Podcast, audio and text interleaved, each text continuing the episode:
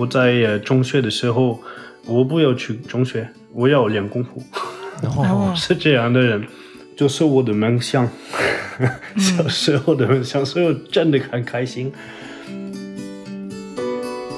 一九五八年以后，这个武术变了一个文化，要表演漂亮的动作，要做电影，要做这个这个很漂亮、很厉害。如果是表演，我可以明白，因为现在你要工作，你要做，但是你不要说这是真功夫。我知道我我本人是法国人，但是这个文化不是因为你是法国人你就明白呃法国文化。你要了解一个文化，你要了解一个事情，你就要学，努力学。不是因为你是这个国家的你就明白。每期对谈一个陌生行业，我是天宇，我是天宇，欢迎收听天域兔 FM。这是一档为了开拓眼界、走出自己的局限而设立的播客，通过与人的对谈来试图与未知的领域和知识产生互动。我们每周四更新。二零二二年初，《师傅》这款由法国独立游戏工作室制作的中国功夫题材的游戏突然爆红，海内外媒体和玩家都对其给出了相当高的评价。而他广为被国人所称赞的地方在于，在海外作品对中国文化的刻画仍存在大量的刻板印象和偏见的今天，《师傅》这一游戏从白眉拳的动作、武德的概念，甚至到游戏场景的风水刻画，都把文化呈现得十分到位。而这很大程度上得益于该游戏的武术指导，一位在法国土生土长却因为热爱成了佛山白眉拳传人的 Benjamin Colusi 刘奔。Benjamin 师傅从1998年便来到中国，寻找他梦想中的中国功夫，了解中国文化。这段传奇的故事也引起了我们强烈的好奇。呃，你好，我叫 Benjamin 奔，我本身是白眉拳的传人。Benjamin 师傅师从刘伟新，并在经过多年训练后成为了其继承人。他也是现任佛山白眉拳体育总会的副会长。2011年。Benjamin 在法国巴黎市中心开设了自己的武馆，教授白眉拳、舞狮以及中国功夫文化。他指导了游戏《师傅》的场景刻画，并且完成了游戏中的所有武打动作的动作捕捉。他的经历也曾吸引新华网、洛杉矶时报等诸多媒体的报道。在本期节目里，我们和 Benjamin 师傅从他来中国学习功夫的经历聊起，探讨了功夫的实战性及其争议。我们也深入地交流了在他独特视角下的功夫以及中国文化。在解释为什么回到法国依然要给祖师爷上香时，他的回答也让我们对不同的文化到底是什么有了新的思考。这真的是一期让我和天宇都产生了非常非常多思考和共鸣的节目。你将听到不同文化视角下对中国文化的深入理解和诠释，以及 Benjamin 充满真诚和梦想的故事。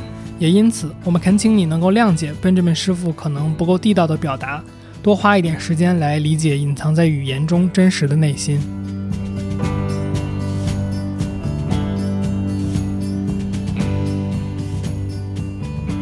好，好，现在录制就开始了。您是在喝茶吗？我听到了茶杯的声音。是啊。对对对，我看视频里这个师傅 Benjamin 有一个佛山白眉泉的那个武馆的茶壶。是啊。对对对，我 我好像看到过，我也好像看到过，手法可专业了。所以您平时喝什么茶呢？呃，普洱茶。哦，是广东那边好像喝普洱茶很多，是这样吗？呃，这个我不太了解，但是在佛山，我的师兄弟啊、师傅他们都很喜欢喝这样的茶，所以我们、嗯、我也喜欢。就就几个很喜欢那个像绿茶、丹中，还有接观音。你去凡间，他们最喜欢就是好像是丹中和接观音。嗯。哦，那都是乌龙茶。嗯，哦，铁观音算乌龙茶吗？还有单丛也是乌龙茶。所以乌龙茶的定义是它是某一个地方，还是说它是某一个品类？嗯、它是半发酵的茶，绿茶是不发酵的，红茶是完全发酵的，它是介于在中间的这样的一个状态。那普洱呢？普洱是应该是发酵茶的一种，但是具体的我不是很懂。本期节目聊的是这个茶文化，不聊不聊武功。行，那师傅我就开篇先问一个我比较感兴趣的问题啊，就是我们在之前您做的各种采访或者是纪录片里边，也都看到过您说，您在遇到白眉拳的时候，您就觉得这个是您小时候的梦想，对吧？就是那我听您的这个意思，就是说您原来对功夫有一种自己的想象，然后您在之前，比如说练空手道或者练其他的武功的时候，没有找到就是小时候对。自己对这个功夫的那个想象中，您希望它有的样子，然后您在白眉上面找到了这个样子。是，呃，那您觉得就是您的最早的这个对于比如说功夫的这种想象，或者说您的梦想是从哪里来的呢？是从比如说影视作品，还是说从看到别人的？我不知道，比如说您看到了别的武术，或者是比赛或者什么的？嗯，这个是很难说的。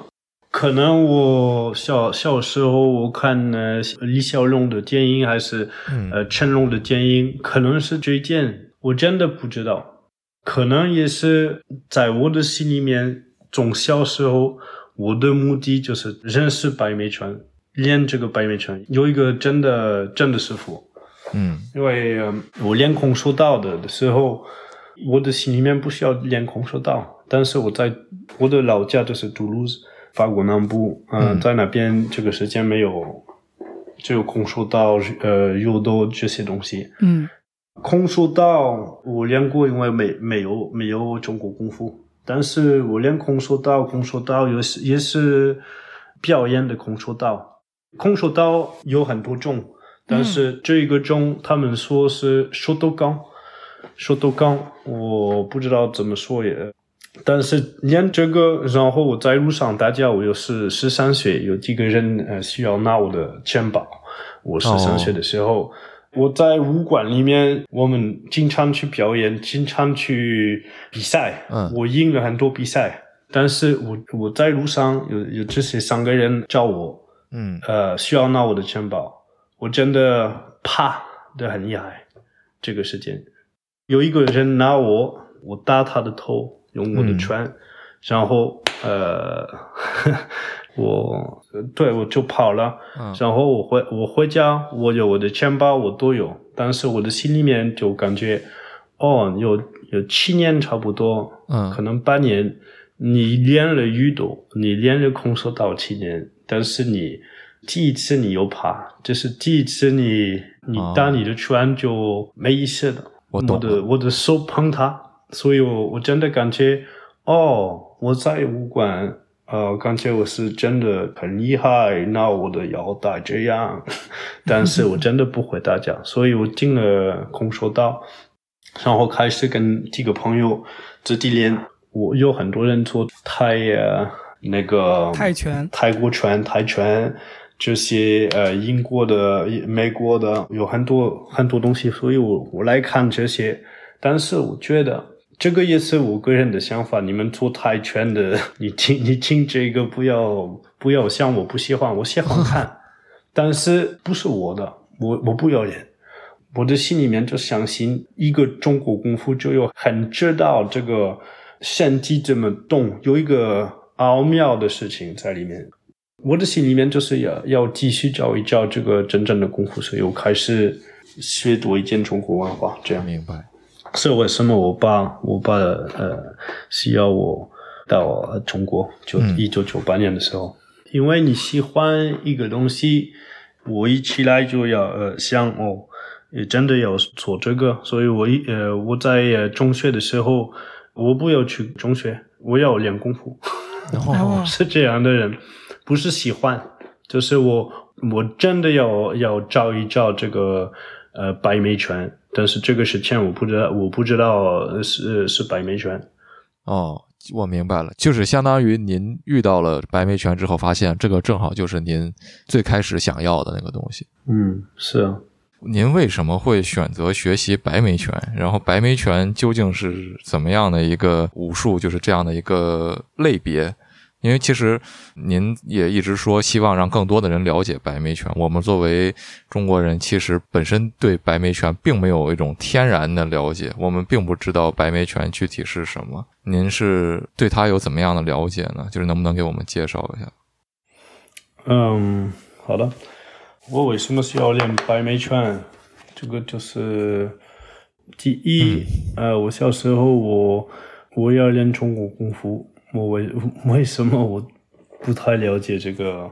但是呃，我不要练划拳修腿的那种，所以我要练一个真功夫。所以我开始，我十三十三岁十四岁的时候，一九九八年，我我父亲请我过去中国，我们来到少林寺。但是我觉得这种就是花拳绣绣腿，现代的少林寺。嗯，所以我。我就开始找一找真正功夫，呃，在书里面有很多，但是你在哪里可以学这个有一点点麻烦，对，所以我开始在法国找一找这些人，但是有很多他们，嗯，他们说他们会，但是你你过去那边就看他们的水平，好像他们对他们不厉害，水平不高，所以我然后去看着就水平不高。对，所以我然后就去中国、上海很多地方，我可以见那个陈牛文，是他是一个白眉拳的师傅，在佛山，我可以见他。我给他打电话，我们见面，然后有一个徒弟，他的徒弟跟我介绍一下白眉川，他们两个人来了，来到公园，他们给我看这个白眉川是什么回事，我觉得哦，真的实用。真的，他有水平。嗯，还有一个就是我真的喜欢他们的动作，他们的流利的打拳，不是一拳一拳一拳来，就是有一个很流利的动作。这个我觉得真的真的有意思。所以陈牛文他是他是我第一个师傅。嗯，那。您觉得说对您自己来说最困难，或者说让让您感觉记忆最深的事情是什么呢？呃，练的练的时候，你开始练你就开心，因为就是我的梦想，小时候的梦想，所以我真的很开心。然后你开始不太进步，嗯，因为进步就是要努力。啊，我很努力，但是有时候努力就是不是一件两件，就要三呃三个月、四个月、五个月，就是要努力达到这个呃动作变了厉害。没有一个师傅可以告诉你哦，你练这个可能要练努力呃一个星期，可能是两年，你就不知道，所以这个是很难。嗯，是为什么没有很多人很厉害？所以没有 真的厉害哈。对，最容易就是自己想哦，我真的很厉害。现在，嗯，所以我想问一下，就是您一直想要找一个就是真功夫，您也自己说不是花拳绣腿的那种，那就是您怎么理解真的功夫它是什么呢？那功夫和武术又有什么区别呢？啊，这个就是很。很难说，啊，是我个人的想法。嗯，元代在中国，大家说武术，武术，武术就是差不多是白派，嗯，门派的武术，有很多有长拳呢，太极拳呢，红拳呢，邱礼邱礼佛，白眉拳，咏春拳，有很多。所以以前就是这样，有很多呃，大家叫武术。但是文化大革命以后，好像呃，一九五八年以后，呃，这个武术变了一个文化，要表演漂亮的动作，要做剪影，要做这个中国文化给外国人，嗯，这个很漂亮，很厉害。我自己感觉就是这样，所以。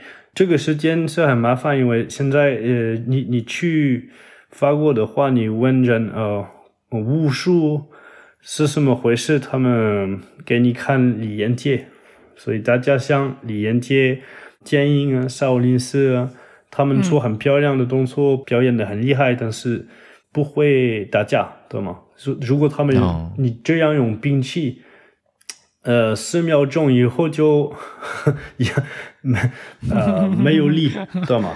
嗯呃，所以这个真功夫就不一样。真功夫就是呃拍断骨头，就是会打架、会杀人的。说白了，您觉得功夫还是一个非常注重实战的东西？是啊，肯定的。如果是表演，我可以明白，因为现在你要工作，你要做，但是你不要说这是厉害是危险，就是表就是表演。啊、明白。就是您认为表演性质的这种功夫也好，或者武术也好，您觉得是一个可以理解的、现实存在的这么一个现象，但是它跟真正的功夫是有差距的。嗯呃，我觉得有很多声音就是会去问说功夫的这个实战性嘛。然后我觉得特别好的就是应该问您这个问题的原因是，您接触过很多其他的格斗技巧，比如说像您说的空手道，就是您是怎么判断说一个功夫有就是说实战的价值的？就是它 is practical in actual combat。是通过比如说和别人比武切磋，还是通过像您说的，就是之前有过，比如说其他的功夫没有帮助您在一些情况下解决问题之类的？明白。第一就是人说话，因为他们喜欢说话。呃，在法国有一样的人，在美国有一样的人，分出来就是人会动，不说话的太多。白眉拳为什么是呃很实用？因为白眉拳就是一个嗯杀手的一个功夫，就是保护人家的一个一个功夫。嗯所以你不会呃用兵器，你不会打别人，你就没用。所以这些人他他们喜欢说话，他们要说，他们大家他们会明白谁回答讲。嗯因为运动、运动和武术、运动和功夫不一样。因为运动的人，太过、呃泰拳，他们打了几个几个地方，嗯如果是不对，不对，他们无所谓，他们打你，你有痛，可能你不能用你的手，你你明白吗？他就把你废了，对，因为没有没有 rules，没有限制。没有 rules，没有限制。所以，如果你你 你找我，如果我拍断你的骨头，然后你不能用你的手，我就无所谓，因为呃，这是白眉拳，就是不要找我。是为什么我们在我们的白眉拳里面有这个武德，他们的泰拳里面就没有？因为他们有有一个人说：“哦，现在够了，够了，进了，你赢了，嗯，好，你拿你的钱，你拿你的钱，呃，大家的大家朋友，你跟别人打架的时候不一样，不一样，所以练功，我们说练功有道不灵人，有道不灵人，对，有道不灵人，最好就是不打。明白所？以这些人他们说话说话说话，所以如果你你自己想表面上不厉害，你你你可以说吧。嗯，有很多人不知道就说，嗯。所以算了，嗯，我们是这样想，你每个人有你要你要说白眉拳不厉害，就白眉拳不厉害。不会打架的的的人说，呃，白眉川没用，我觉得真的开玩笑。你做你的事，肯定有人会告诉你，哦，你要这样做，你呃，但是如果你相信你要做你的事，就相信你做你的事，因为可能嗯他真的很厉害，但是如果他这样厉害，他为什么要说？哦，别的功夫我们白眉拳就是最厉害呀、这样 真的吗？真的吗？谁可以说这样？在中国，你们说，我忘记了这个成语，就是就是山有山，呃，山外有山，人外有人，天外有天。对这个，嗯所以这这个人说他是最厉害，等等一等，我们会看他会输了，他会输了。所以，呃呃，那一个汽车是最呃最快，嗯。不是不是那个汽车，就是呃呃会开的那一个人，人在里面，所以嗯。白眉拳厉不厉害，谁打？嗯，谁打，明白。对，咏春一样的，嗯嗯，都一样。是，所以类似于说，是因为李小龙厉害，所以他咏春拳才看上去厉害。对。呃，那我好奇问一下，就是您学习了白眉拳之后，发现这个是您一直想象的、一直梦想的这样的一个功夫，然后您现在也成了师傅，成为了一位大师。我们可以说，那是什么时候您成为了一位师傅呢？怎么获得您的师傅的认证的呢？啊，这个是很奥妙。所以我二零零六年开始跟这个陈友文师傅开始学白眉拳，嗯，练白眉拳。我这个时间我二十二岁，但是我跟他呃开始练功夫，我不是新来的一个不会打架的一个人。嗯，我在法国是当保安，我在法国打架了很多。哦，所以我我一开始跟他学，我不是。不知道这个是什么回事。不是没有基础。对我，我需要练，但是我一来就我的身体很好，我有力，我明白了很多事情，所以我这个我们不不像别人一样。嗯。第一就是这个，然后呃，我跟他练了差不多一年年半。嗯。我每次来佛山。每个月差不多，因为我这个时间我就住在上海，嗯，生活在上海，因为我上班在那里，就觉得哦，这个本人们他很努力，他经常来了，进步了多，因为他练了，不要说他，我们看他就知道，所以他他觉得要跟他拜师，嗯，所以他请我在有危机，嗯，呃和有危险的地方一个武馆。刘维基的武馆拜师，然后他问了刘维基教我白面拳，嗯，刘维基就说可以，我就跟刘维基开始呃练白面拳。刘维基就是刘小亮的儿子，嗯，刘小亮有两个儿子，刘维基、刘维信，我就开始跟他联系，呃，因为我我很努力，我跟他哥练了，然后他就有一次就。好像是二二零零九年的时候，嗯，他开了武馆有微信，但是我我不知道，我总我在法国的我就买票哦，马上来了，所以我他开了武馆的时候我就在，然后可能过两个两年三年，我的三个师傅都说你要开武馆就开，哦，因为你现在也你要帮我们发展这个白眉拳。所以你的问题，你的问题就是你这么唱的师傅，这个就是中国文化，也是功夫文化，嗯，就是以心传心，以心传心，嗯，对，嗯，所以我跟这个有微信师傅，为什么我们不太知道？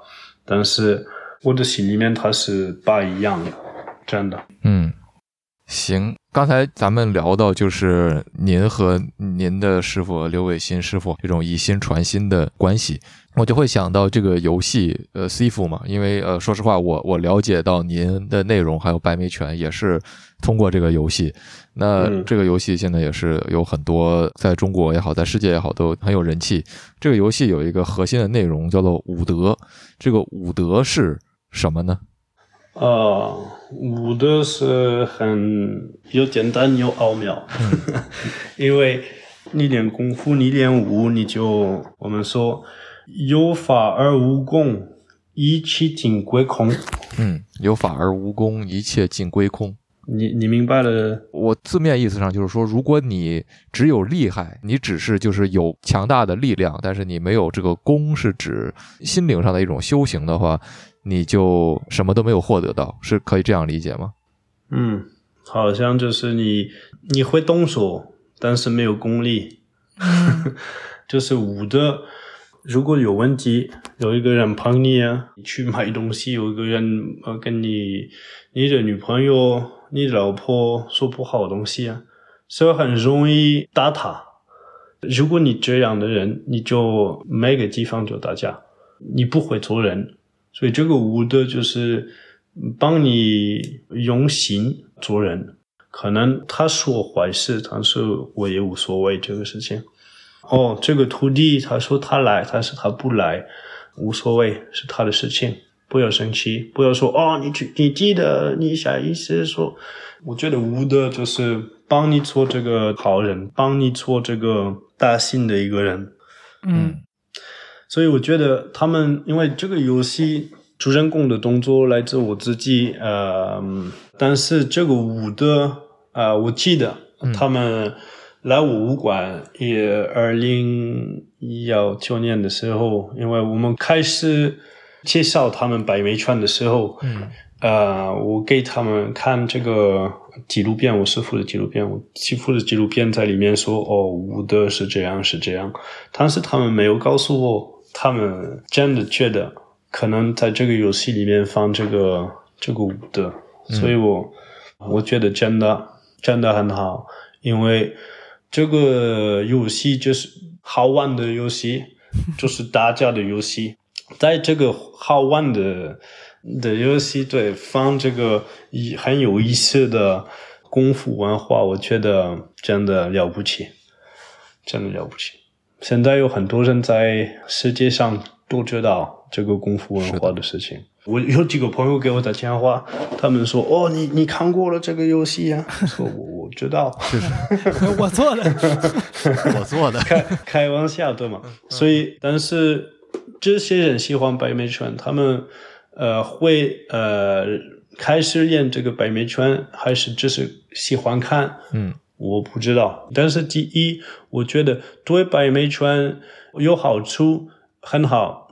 但是最重要就是对这个功夫文化，嗯呃，讲功夫的事情有好处，因为现在在欧洲，每个人想哦，这个功夫就是呃李连杰啊、少林寺啊、现代的少林寺的事情。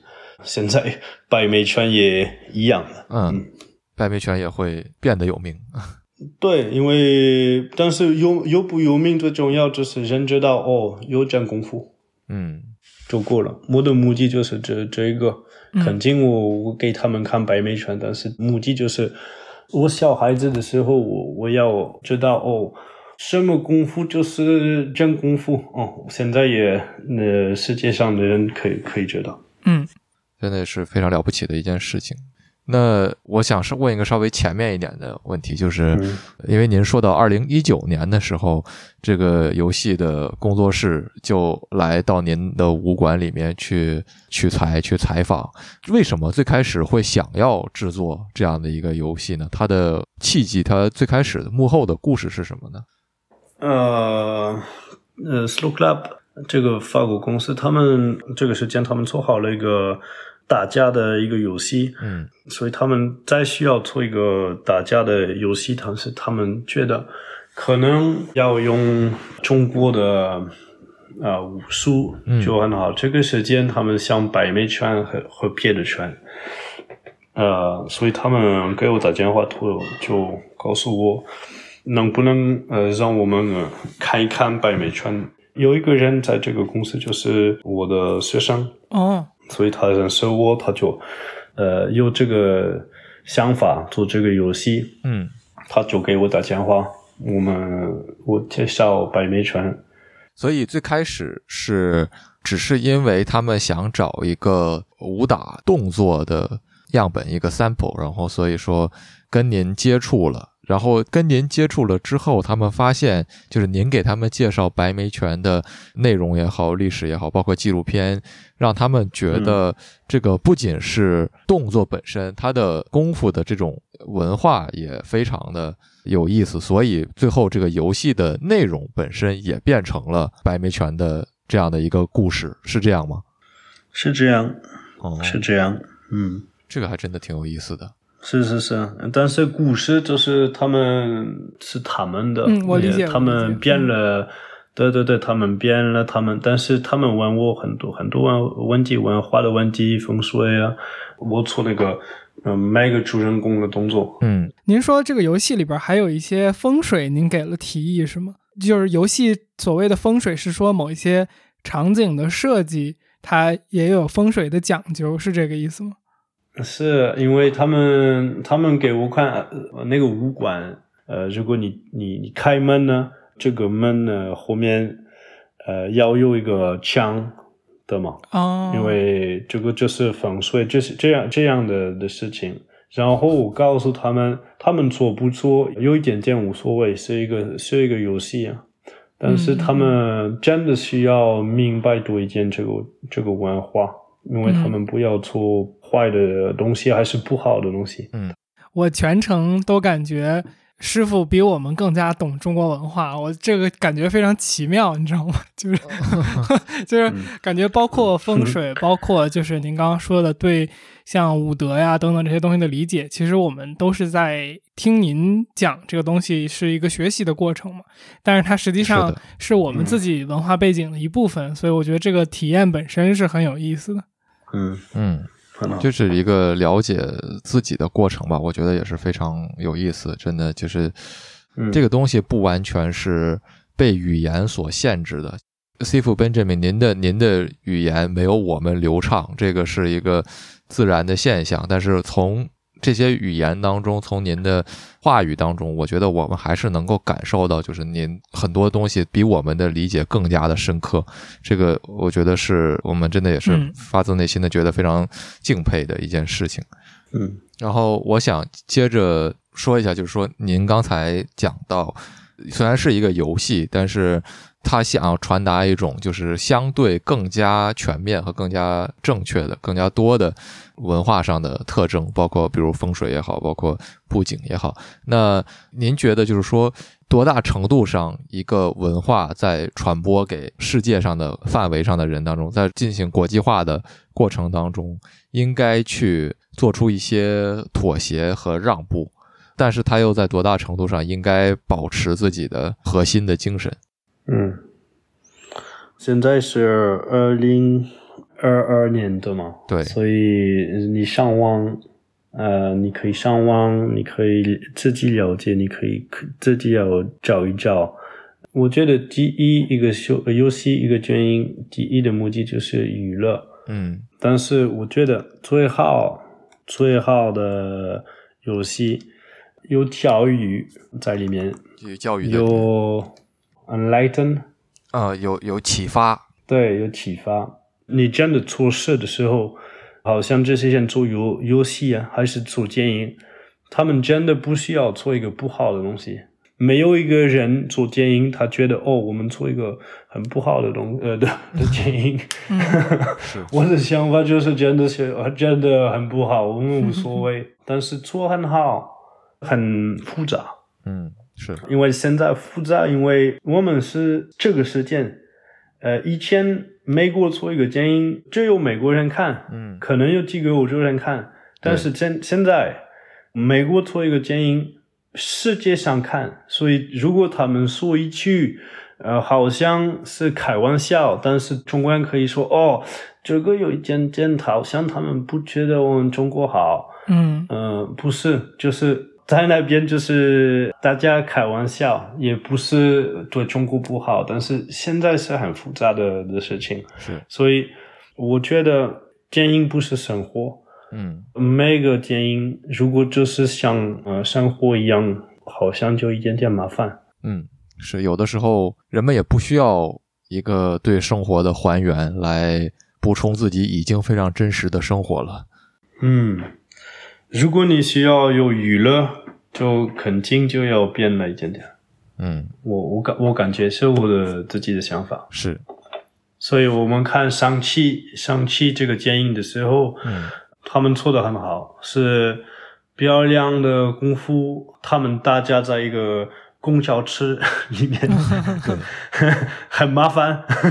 他们呃的想法不是哦，我们要呃呃给别人看哦，这个是白眉川，这个是永春川，这个，让他们觉得哦，有没有一个建议有有人大家在一个公公交车？哦，没有，我要人大家在一个公交车是娱乐，有是很奇怪，是呃他们这么大在公交车里面，是我觉得这个想法很是一个好想法，然后一点点的中国文化在里面。好像有这个这个人来他的女朋友的家，嗯奶奶说：“哦，你不要坐着，就是呃，就是呃爷爷的座位。嗯 当时爷爷不在，对吗？但是这个是真正的中国文化，是所以他们放了一点点，如果他们放了多一点，可能别人不太喜欢。这个我我不了解，他们做这这这些很大的建的建议，我我不知道他们有这个想法。但是他我每次看了这些建议，我觉得为什么他们放中国的文化、越南的文化、日本的文化放都在一起，然后说这个是亚洲文化？因为我可以明白这个想法，但是。我我的心里面就是想中国文化和日本文化不一样，嗯，呃，我不说有一个好，有一个不好，我就是说不一样。所以你现在呃让人知道哦，好像差不多一样，不是差不多一样，呃，一辈子也也不是，嗯，但是但是对一样的，我们做这个这个游戏。这些点我觉得很重要，因为他们真的需要做一个功夫文化的的游戏。他们感动了我，我觉得哦，我我很开心他们这样做的。明白。我觉得其实一个文化，它可能在特别是在电影、好莱坞的这种大制作的情况下，它的这种需要考虑的东西非常的。复杂，因为很多像比如说刚才温志明师傅讲的上汽，在中国没有没有官方渠道上映。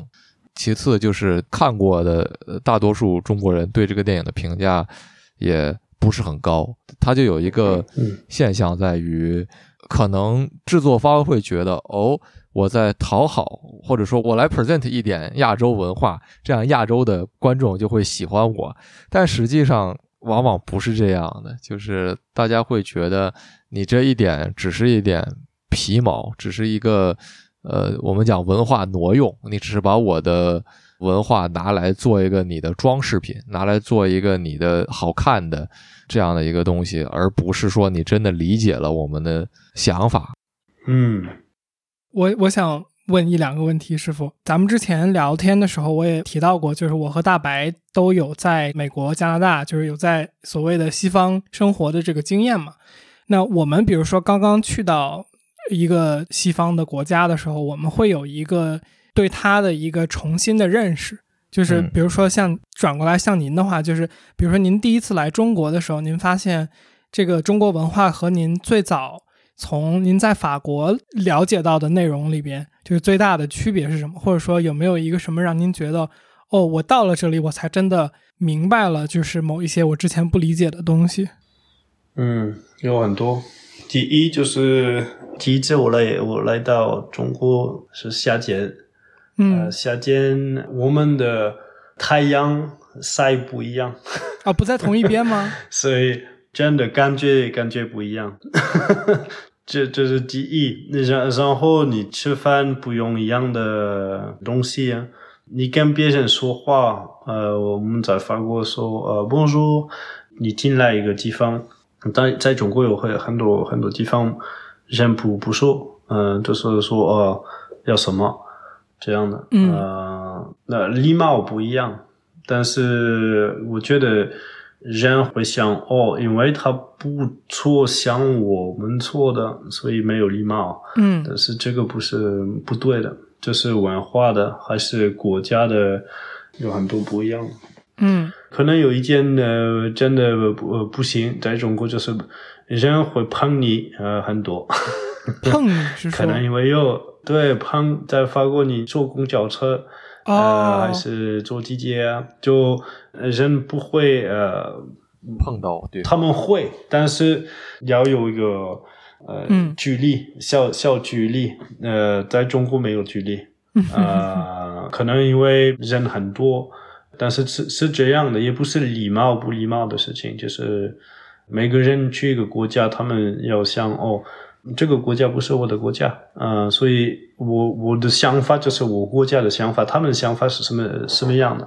要学，嗯，我能问您一个这样的问题吗？就是说，我相信您在法国应该也会和一些华人接触。我说这个的原因是这样的，就是因为比如说我在美国读书的那些时间，就是我是在尝试以美国的文化的方式在和。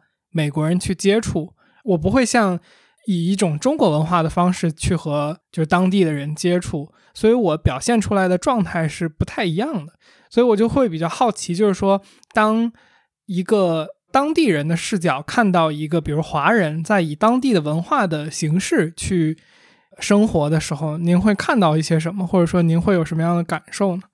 耶，呃。我不能说别的国家，因为我不是美国人。嗯嗯。但是我法国人有中国有中国人，我们无所谓。你来法国，喜欢法国，呃，住在法国，学在法国，还是工作在上在法国，就没问题。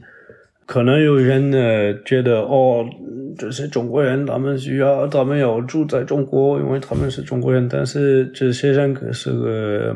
我不知道零点什么什么，因为这些人他们没有可能没有去西班牙，没有去意大利，嗯，就是笨蛋 啊！就我们对，我们要住在一起，要用这个自由啊，用这个一样的心一样的国家，但是你要做你的你自己的的事，就做你自己的事，嗯。可能五十年前不一样，但是我们不能用五十年前的想法看呃现在的想法。嗯，现在的想法就是现在的的想的想法。可能只有一个中国人在法国来着，可能一百年一百年前，可能呃法国人觉得哦他是中国人呐，我不知道。但是我觉得我们变了，在法国变了很好。嗯嗯。明白，我能问您一个比较具体的事情吗？就是我在看您的，呃，我忘了是哪一段视频还是纪录片里边，我有看到您在给您的，我不知道是师爷还是门派的创始人上香，就是我有看到您还有保留这个习惯。然后我看到那个的时候，我我我会就是想到的一个问题，就是说，您回到法国之后继续保留这个文化习惯的一个原因是。您相信这是一种门派里边，比如说表达尊敬的方式，还是说您觉得这个行为本身是对您有某种意义呢？如果我觉得没有意义，我就不做。呃，如果我不是用这个心去去做，就没没意义。不是因为你是法国人，你就呃明白呃法国文化。嗯，你要了解一个文化，你要了解一个事情，你就要。学努力学，不是因为你是这个国家的你就明白，呃，还是了解，确实就这么简单。这个长相的事情，我依赖佛山，我看这些白眉川的，我的师兄弟，我的师傅，他们他们就错了。依赖无关你要去长相，我师傅没有说一个人哦，你要去长相，没有。如果你你你不去，你就是你的事。我为什么呃这样想？因为我知道我我本人是法法国人，但是这个文化不是文化。我我我我看这个文化不是文化，就是如果没有这个事业，我就不不会练这个白眉拳。嗯啊，我觉得如果你没有在你的心里面尊重，你是什么人呢？嗯，你是什么人？嗯，所以我记得，因为现在有有人呃看我说哦，你很厉害，你做这个游戏你很厉害，你你有你的五官，但是他们不看呃，我我去过那里呃中国，我努力学，我没钱的时候，这些人他们不说哦。我们怎么帮你啊？他们想哦，你没有去大学，但是你现在要练功，要练功。你看，我们有比你好呃好工作，比你什么，比你什么。我自己呃记得，我去佛山，呃，我师傅有时候看我没钱，请我吃饭。嗯，呃，就是不是钱的干呃的的关系，就是。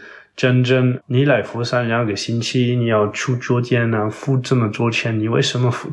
你这就是笨蛋的的的的事情。你没钱，你你为什么付钱？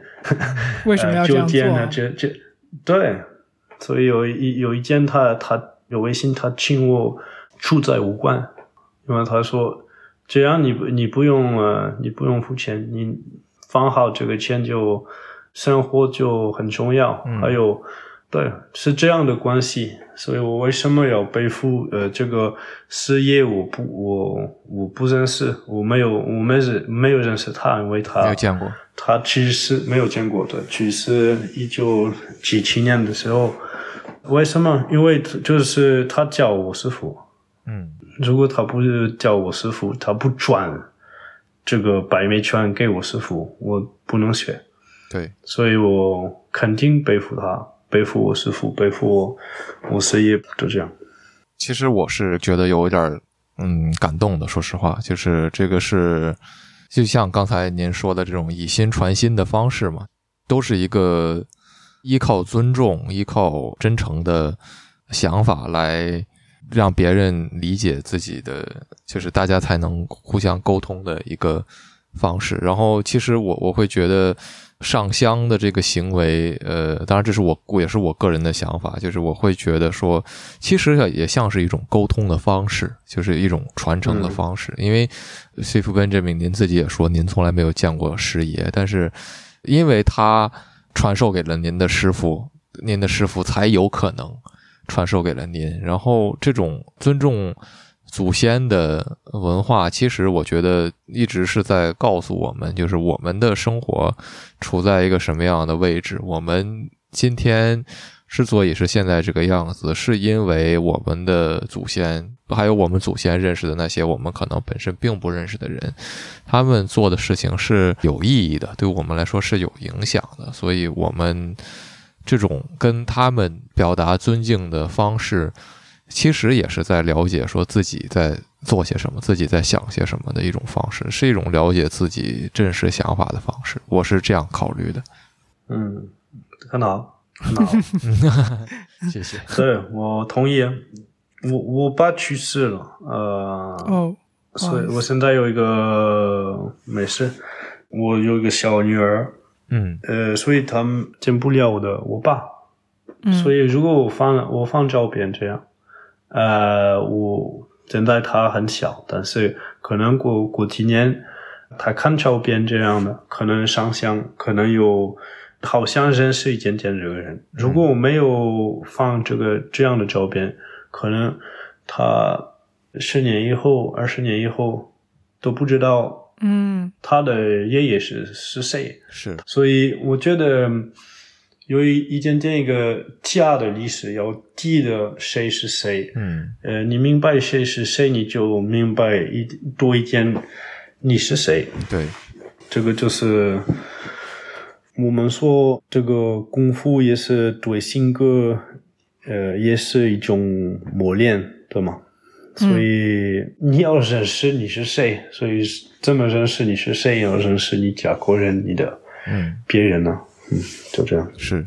您您让我想到呃我自己的家里的事情，就是我奶奶在我很小的时候，大概三四岁的时候吧去世的。但是最开始我呃最开始有大概一两年的时间是呃我奶奶带着我。生活就是她照顾我的生活。那因为我当时三四岁嘛，我对这一切几乎没有任何印象。我我爸他房间里有一个照片，我奶奶的照片，然后他有的时候会给我奶奶上香，但我就是基本上只是在旁边看着，然后他会问我说：“你记不记得奶奶小的时候，呃，在你小的时候做的这些事情那些事情？”我我跟他说我都不记得，因为我真的不记得。我爸就会。我能感觉到他有有些失落，他有些难过。呃，我其实也很愧疚，因为但是也没办法，因为我真的不记得。你不知道谁当年带着你成长，是非常可惜的一件事情。嗯，是，嗯，很漂亮，很好。我刚才在听师傅您讲，就是这个上香的意义的时候，我突然有种感觉，就是说，其实我们很多的去说什么中国文化。欧洲文化、法国文化、美国文化，其实，嗯，很多时候我们是不太去问自己，就是说这个文化背后，比如说我们去做上香的这个行为，这个行为本身它到底是意味着什么，或者说它背后我们是想表达一件什么样的观点，或者是我们想在做一件什么样的事情，而是我们只看到了，比如说上香，这是一个动作，这是一个行为，然后我们认为说，哦，上香这个行为是中国人的，那可能另一种行为是美国人的，或者另一种行为是法国人的。但是实际上，其实当我们把上香这个行为说成，就是说它是我们去铭记。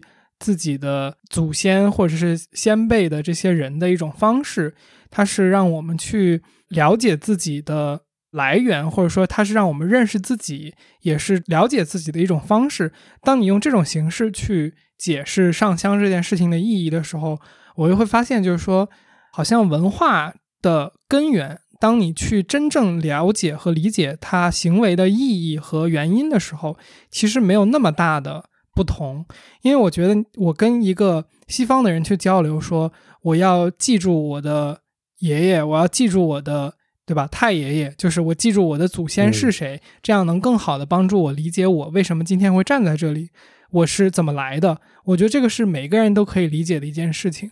但是当你把它只是单纯理解成啊，我要我今天要去做什么，我今天要去上香，当你只说到这一步的时候，大家似乎就觉得啊，这个文化有很大的。不同有很多的隔阂，是，所以我觉得今天听您讲，就是说上香的意义的时候，呃，会让我也确实在这方面比较有感触吧。就是说，其实我们认为的不同，只是因为我们看到的东西只是那个动作，而我们对形式，对对对，而不是这个形式背后，我们作为一个人到底到底想干嘛？嗯，好，我们说 的有一点。深刻，个个人了啊，对 对，嗯，对，很好，很好，因为这是个人的，你做事，你肯定要有有有你在里面，是你的，所以上香啊，这为什么跟别人很礼貌，还是不礼貌，就是因为你自己相信什么，嗯，所以我觉得很有意义，这样。是的。我觉得确实也是，呃，很有感触吧。我觉得我们在不同的文化之间交流，我们在不同的文化之间游走，在寻找自己是什么样子的。我觉得这个过程是呃非常的深刻的。但是同时，我其实想说，其实我不确定跟 C 夫 Benjamin 本人有多大的关系啊。但是其实也有，就是因为我们知道您每年会。呃，在疫情之前，在 COVID nineteen 之前，会回到佛山去跟您的呃师傅在一起生活一段时间。那我们也是在疫情之前会去世界各地，呃，去看拜访一下朋友也好，去，因为我们也在其他世界上的城市生活或者居住过，然后回到有的时候会回到中国，回到我们自己的家里。但是随着疫情。带来的这样的变化，我们的和外界的交往变得更加的困难了，然后它就导致我们是不是一定程度上了解自己也变得更加困难了。所以，其实从这个意义上来讲，我觉得非常感谢，也非常希望看到有更多的西夫本杰明您这样的人，能够在吸收了或者说理解了一些自己感兴趣的。内容之后，把它去传递给更多的人。我们需要的是这样的事情。这样的事情正在变得越来越困难的同时，呃，还是应该做下去。就您自己也说过，就是做武馆、开武馆不是一个赚钱的事情。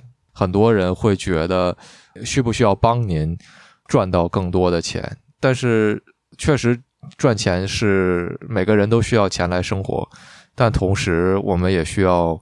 呃，让更多的人去知道，说还有这样的世界，还有不一样的东西，我觉得非常难能可贵。对啊，嗯嗯。好了，这里是后期的天域。首先感谢你听到现在，不知道你的感受如何？和 Benjamin 师傅的这次对谈，让我越发的意识到该去如何进行跨文化的交流，以及这件事情的重要性。可能这也是我第一次进行如此深度和长度的跨文化交流。那如果你有什么感受或是补充，也非常欢迎你在评论区给我们留言，大家一起交流。OK，做个预告，如果你还没有听够本期节目，下周四我们将会更新本期的彩蛋，在彩蛋里，我们和 Benjamin 师傅聊了聊舞狮子的故事，舞狮子和功夫之间的关系是什么，以及舞狮具有什么样的意义。如果你对这个话题感兴趣的话，就关注一下我们吧。下周四我们会准时更新。另外呢，本周日，也就是四月十九号晚上八点，我和天宇将在听友群里和群友们连麦聊天，内容开放。如果你有任何想跟我们直接交流的，欢迎加群来玩。请在微信搜索好友 ID 天域兔 FM，拼音的天域，阿拉伯数字的二，再加上 FM，记得是添加微信好友，不是公众号，然后备注一下来聊天儿，我们会尽快把你拉到群里。最后，如果你觉得我们的节目做得还不错，或是你从中得到了一些启发，请在你所收听的平台给我们的节目打分和评价，或是将我们的节目转发给你的朋友，说不定你的分享也能启发到其他的人，这对我们做节目也有非常非常大的帮助。特别谢谢你，下周见。好，那今天非常感谢感谢师傅 Benjamin 来做客我们的节目。好，拜拜。好，感谢你们，感谢。好，谢谢，感谢，拜拜。谢谢。